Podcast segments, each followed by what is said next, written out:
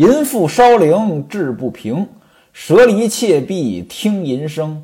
果然佛法能消罪，亡者闻之亦惨魂。前文书正说到潘金莲、西门庆二人久别重逢，欢愉了一个晚上。第二天早上呢，听说武松要回来了，吓得够呛。王婆给出了主意，到五大百日就把他的灵给烧了。然后让西门庆呢直接把潘金莲娶回家，这事儿呢就算完了。三个人商议已定，正在吃早饭，突然间听到有敲门的声音，三个人着实吓了一跳。怎么着？心虚呀！打开门这一看，这才放下心来。谁来了呀？戴安来了。戴安干嘛来了？把西门庆接回家呀！咱们有话则长，无话则短。话说这一日就来到了八月初六，西门庆拿了点钱来到了潘金莲家，吩咐王婆去报恩寺呢，请了六个和尚在家做水路。什么叫水路啊？您要是看过《西游记》，您不陌生。《西游记》一开篇，唐太宗李世民到了阴间，阴间有很多的亡灵。后来通过各种手段，又得了点阳寿，就还阳了。阴间的人嘱咐他，到了阳间之后呢，做水陆法会。水陆就是水陆法会，是佛教超度亡灵的一个仪式。那位说了，为什么叫水陆？因为过去呀讲究水陆空三界，水就是水里，陆就是地上，空呢天上。水陆法会超度的是水陆两界的亡灵。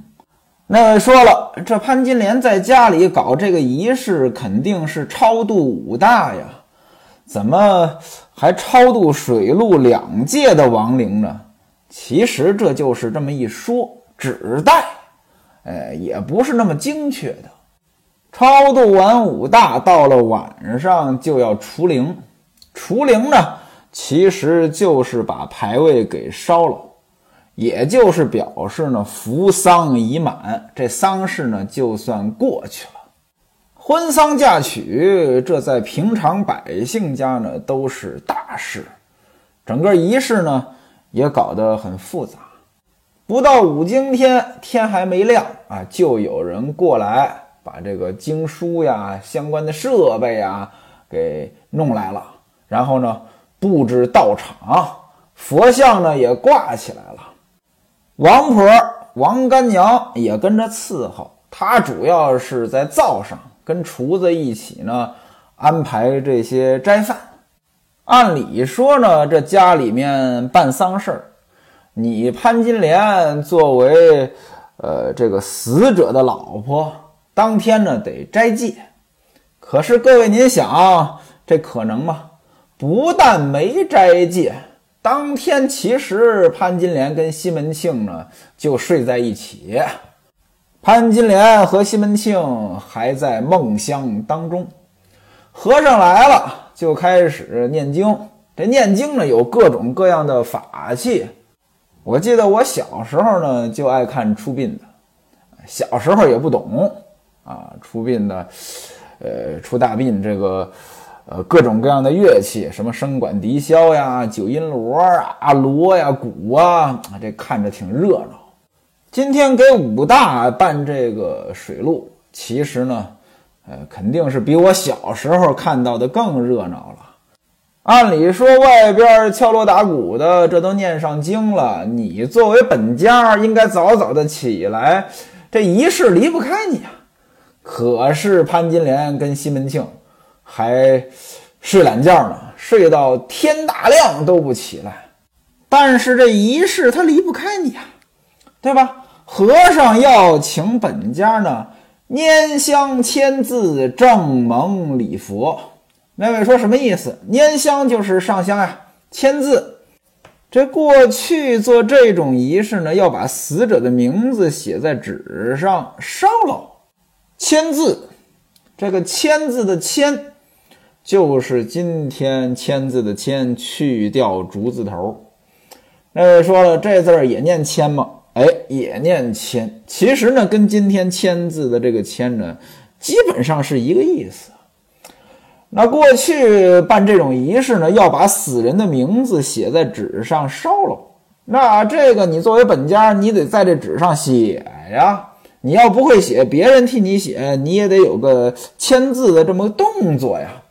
呃，正蒙礼佛也是这个意思。正蒙就是写上名字烧了，礼佛，哎，其实就是给佛上香嘛。所以拈香签字，正蒙礼佛，基本上是一个意思。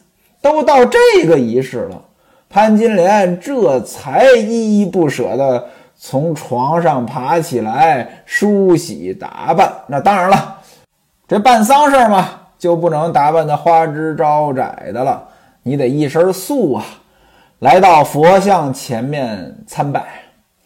这帮和尚这才第一次见到了本家，结果一见怎么样呀？原文写，一个个都迷了佛性禅心，关不住心猿意马，七颠八倒，酥成一块。怎么着？这些和尚把持不住了。这也就充分说明了潘金莲确实好看。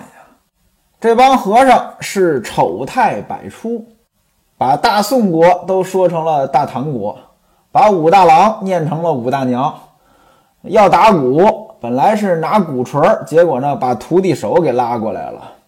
敲磬的这个呢，嘿，三心二意，敲到别的和尚脑袋了。原文写：从前苦行一时休，万个金刚降不住。也就是说，这么多年的修行白修行了，破防了。潘金莲才不管他们这些呢。潘金莲在佛前呢，把香烧了，也签了字，给这个佛呢，该拜就拜一拜，然后呢，回房去，依旧陪伴西门庆。房间里照样是饮酒取乐，吃肉啊，这可不应该啊！按理说你办这种佛事，你得吃素啊，没有啊，该吃肉吃肉。西门庆跟王婆说：“说外边的你来应对。”不要让他们来打扰六姐，六姐就是潘金莲。王婆呢，哈哈大笑说：“你们两口呢，就在这儿快活，外面的事儿呢，都交给老娘我。”且说这帮和尚天不亮就开始忙活，忙活了一上午，呃，回寺里边呢午休，但是呢，心里边可就放不下武大郎老婆潘金莲的模样了。哎，老想，哎呀，真好看呀！午休回来啊，这时候潘金莲干什么呢？仍然在房间里边跟西门庆是饮酒作乐。潘金莲这卧室啊，和办法事这佛堂呢，中间只有一道墙，原文写是一道板壁。那位说什么叫板壁呀？木板墙。这东西它隔音不好啊。话说呢，这些和尚休息完了，陆续呢就往回赶，下午得接着办这法事啊。其中有一个和尚呢最早到，来了之后呢洗手，这洗手的这个盆就挨着这个墙，这板壁隔音不好，就听到墙里边呢有女人啊。原文写颤声柔气，深深吟吟，哼哼唧唧，恰似有人交媾一般。这我就不给您解释了啊。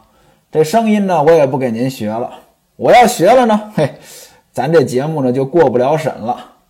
我估计着啊，就咱们这个评书，保不齐就被下架或者部分下架。所以呢，要听您就抓紧听。和尚这洗手，听见这动静儿，您想呀，大多数人对这种动静儿，那都是很好奇的。我不知道您哪位有这个经验啊？我还真有。有一次住酒店，他那个墙倒不是板壁，但是隔音也不好。半夜我就听到隔壁这个声音了，还真响，而且呢，我记得好像我是听到了。后来我睡着了，睡着了，因为我这个人晚上睡觉呢经常醒，结果后来醒了呢又听到了。那当然了，我不是有意的去听的啊，没有趴在墙上仔细听啊，我还没有那么呃低级趣味。但是这个和尚就在这儿假装洗手，实际上呢就在这儿听，还能听到潘金莲说话。潘金莲是一边喘气一边说：“说爸爸呀，你只顾弄到什么时候啊？一会儿和尚就该来了，快快结束，饶了我吧。”那位说了：“怎么叫爸爸呀？”原文写的是“达达”，这“达达”呢，呃，在一些方言里边呢，它就是爸爸的意思。那么男女之间比较亲昵的时候，女的管男的叫爸爸呢，这是一种。打情骂俏的说法吧。潘金莲怕有人听见，所以让西门庆呢快一点。西门庆说什么呢？说别忙，我还要在盖子上烧一下呢。那位说什么叫在盖子上烧一下？就是在女人下体上边拿艾灸烤。那位说了，这是什么意思呀？就有点 S.M 的意思吧。这个在过去呢叫烧情疤，什么意思呢？两个人两心相悦，表示你就是我的人了。怎么办呢？我在你身上烧个疤出来，这有点儿，呃，今天，呃，爱的深，在自己身上纹身，纹对方的姓呀，或者纹对方的名啊，这种做法，呃，但今天一般是自己纹。这个烧情疤呢，是对方给你烧，这些动静都被这和尚呢听了，听得挺美。等一会儿，这些和尚陆续呢就都到了，呃，该做法事做法事，该吹吹，该打打，该念经念经。但是像这个事情，各位您想呀，传得快着呢，一个和尚听见了，那肯定呀，私底下得交流啊。一个传一个啊，就都知道了啊。隔壁，咱们做法事的旁边啊，本家的这大奶奶房间里有男人，这帮和尚那就更兴奋了。原文写：手之舞之，足之蹈之，手舞足蹈。法事做完了，晚上呢，把这个灵呢给送出去。潘金莲呢，老早就把这个孝妓呢给除了，也就是说，呃，头上也不戴孝了，啊，巴不得赶紧的就把这灵牌呢，呃，跟佛像呢就都烧了。这帮和尚呢，隔着帘子影影绰绰的看到潘金莲里边呢还有个男人，两个人呢并排这么站着，就想起来白天听见那些动静了。于是呢，这帮和尚就兴奋了。兴奋怎么办呢？打家伙呗，打鼓、敲锣，哎，这个反正就是一帮耍疯吧。连帽子都被风刮在地上了，脑袋这秃脑袋都露出来了。但是呢，也不去捡，啊，就在这使劲的这个敲锣打鼓，啊，还在这笑。王婆说了，说师傅呀。这纸马已经烧了，怎么还在这敲打这些东西？按理说呢，仪式已经结束了呀。正常来讲，和尚出去给人家做这种事情，那肯定是很累的呀，巴不得结束早点回去呢。但是这个仪式结束了，还在这儿使劲的敲锣打鼓，王婆都纳闷了。这和尚怎么说的呢？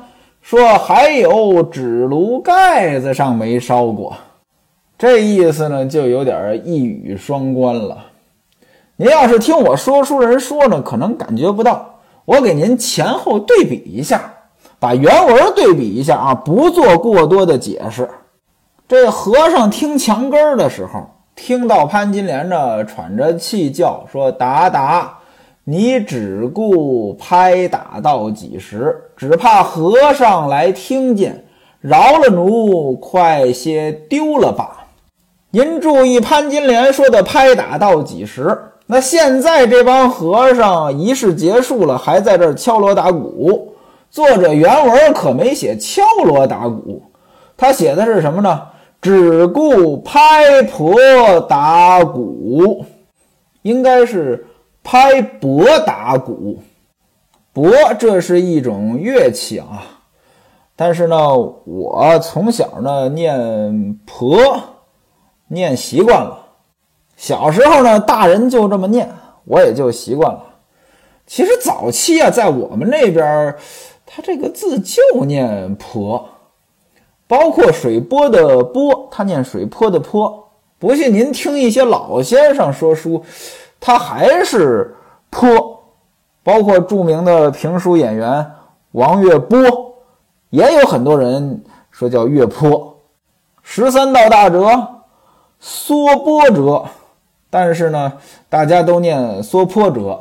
这地方呢，咱们就。呃，我就随着我的习惯念了啊，反正您记住了，应该是拍婆打鼓。哎，您看用这个字啊，前后对应着，您就知道这帮和尚在犯坏了。那这个王婆说：“你们不用打了呀。”这和尚怎么说的呢？还有纸炉盖子上没烧过。而在之前那个和尚听墙根的时候。潘金莲让西门庆快一些。西门庆说什么？你且休慌，我还要在盖子上烧一下力。您看啊，这里边呢，其实就是在犯坏。西门庆一听就明白了啊，但是这也不好说什么呀，他又不能出来，就让王婆呢赶紧给他们钱，把他们打发走就算了。这帮和尚接过钱来。按理说你赶紧走不就得了吗？不见还在这儿耍嘴皮子，说要请斋主娘子出来，我们当面致谢。嘿 这个其实哪是致谢呀？哎，就是想看看呗。潘金莲在里面说：“干娘，您跟他们说免了吧，不用谢了。”那当然了，就隔一道帘子都听得见呀。这和尚呢，就一块说。呃，不如饶了吧，这什么意思呢？这个听墙根的时候，潘金莲跟西门庆说：“饶了奴，快些丢了吧。”这个“饶”字儿，现在呢，这和尚说：“呃，要谢谢潘金莲。”潘金莲说：“免了。”啊，和尚说：“那不如说饶了。”其实呢，还是在开玩笑，说说笑笑的就走了。您看啊，这也不是什么正经和尚，对吧？那按理说呢，你作为出家人，举止上不能这么轻浮。当然了，你说作为人，听到这种声音，看到这种东西，难免勾起内心的一些欲望来，这我觉得呢都正常。但是你这个东西现在这个情况，仪式结束了，场景也过去了，也不是听墙根的那些动静了。按理说呢，你该走走，对吧？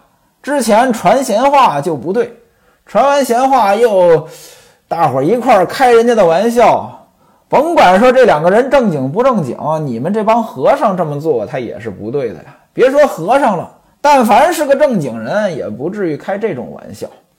反正呢，这帮和尚是说说笑笑的走了。话说武大的灵位呢也烧了，转过天来呢，安排了一桌酒席，请王婆。在我们老家呢，这叫谢枝，啊，你家里边有这种婚丧嫁娶，有人过来帮忙，我们老家的那话呢叫落忙，啊，就是帮忙。那帮完忙，你第二天你得谢谢人家呀，呃，谢知，因为帮忙的这些人呢叫知客。除了谢知之外，还有一件事情呢要托付给王婆，就是迎儿。您看啊，武大郎前妻的。孩子，前面那个老婆不是死了吗？留下这么个孩子，这跟着潘金莲，这也是没少受罪。现在潘金莲要嫁人了，不能带着莹儿啊，所以呢，就交给王婆来养。您琢磨琢磨，莹儿的命运好得着好不着啊？三个人在一起商量，西门庆就问说如果说武松回来，怎么样才能不让他知道潘金莲是我娶走了？说明西门庆呢还是怕。王婆呢就在那笑说：“有老身在此，任五二那厮怎么折腾，我自然有话回他。大官人，你只管放心。”按理说呢，这话说的呢，只是大话，对不对？你光说交给你没问题，你也没说你怎么做。这么大个事儿，一般人听了他不会放心的。但是西门庆听了是满心欢喜，给了三两银子。那位说了，西门庆心这么大吗？其实还真不是西门庆心大，而是王婆办事儿啊，她就是叫人放心，跟我们卖保险一样。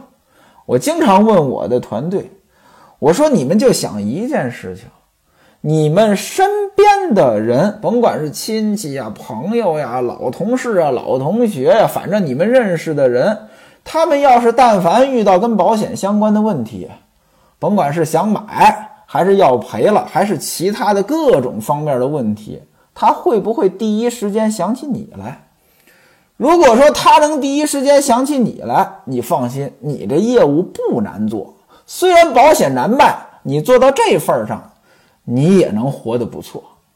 但是如果说他不能第一时间想起你来，或者说哪怕第一时间想起你来，问完你之后他觉得含糊，那只能说明这事情你没做到位，你没有给人家放心的感觉。王婆，咱们说了这么多了。那办事就是周到，西门庆呢，自然就能放心。当天晚上就把潘金莲的这些行李，啊，该打包打包，该装箱装箱，就都运到了西门庆他们家。呃，剩下一些什么破桌子呀、坏板凳啊、旧衣裳呀，就都送给了王婆。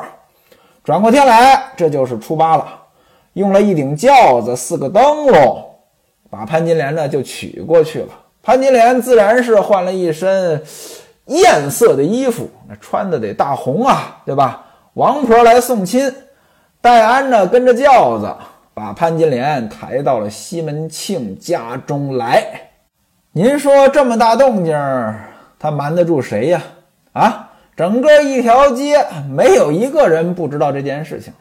但是西门庆有钱有势啊，谁敢多嘴呀？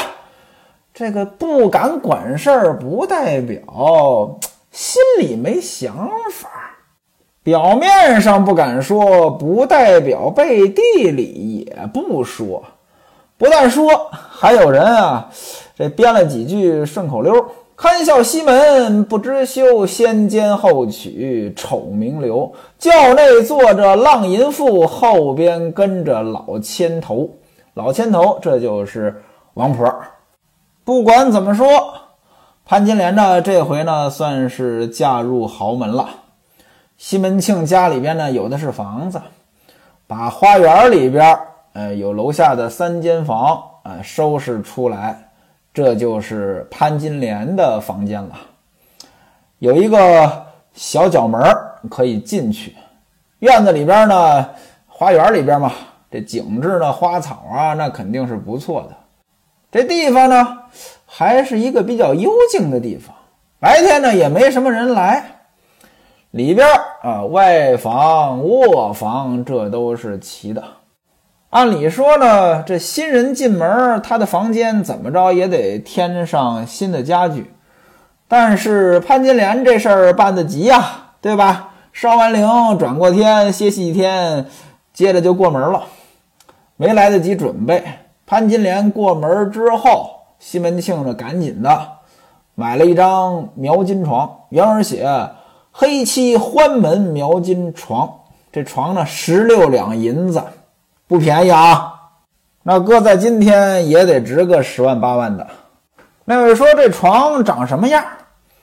前文书咱们说过八步床，八步床嘛就跟个小房间似的啊，底下有台阶儿。您得抬脚上去，这叫拔步。那这个床床上边呢，四周呢，呃，都有这个杆儿啊或者栏杆啊什么的。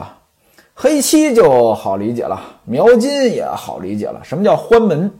欢门呢，其实是呃宋朝时候啊一种建筑的比较流行的一种门。这种门呢，它跟咱们平时说的这个方方正正的这个门呢不太一样，它里边没有这个直的东西，都是斜的这些木头，呃，怎么给弄出来的？您让我说呢，我也说不清楚啊。反正呢，有时候电视剧里能看到。这个床上还有这个大红罗圈金帐幔，就是挂着帐子。呃，过去这床呢，呃，睡觉的时候能把这帐子放下来。里边呢就是自己独立的空间啊，床上的花纹它都是木头的，上边有花纹什么花呢？宝相花。这宝相花什么样子？这个东西我怎么给您说呢？其实呢，这个是呃受到佛教文化的感染啊。呃，这个反正您要是想知道什么样子，就去百度吧。这咱们这个音频节目呢。这个比较难形容。除了这张床，那还有桌子、椅子、凳子呀，那自然呢也都配齐了。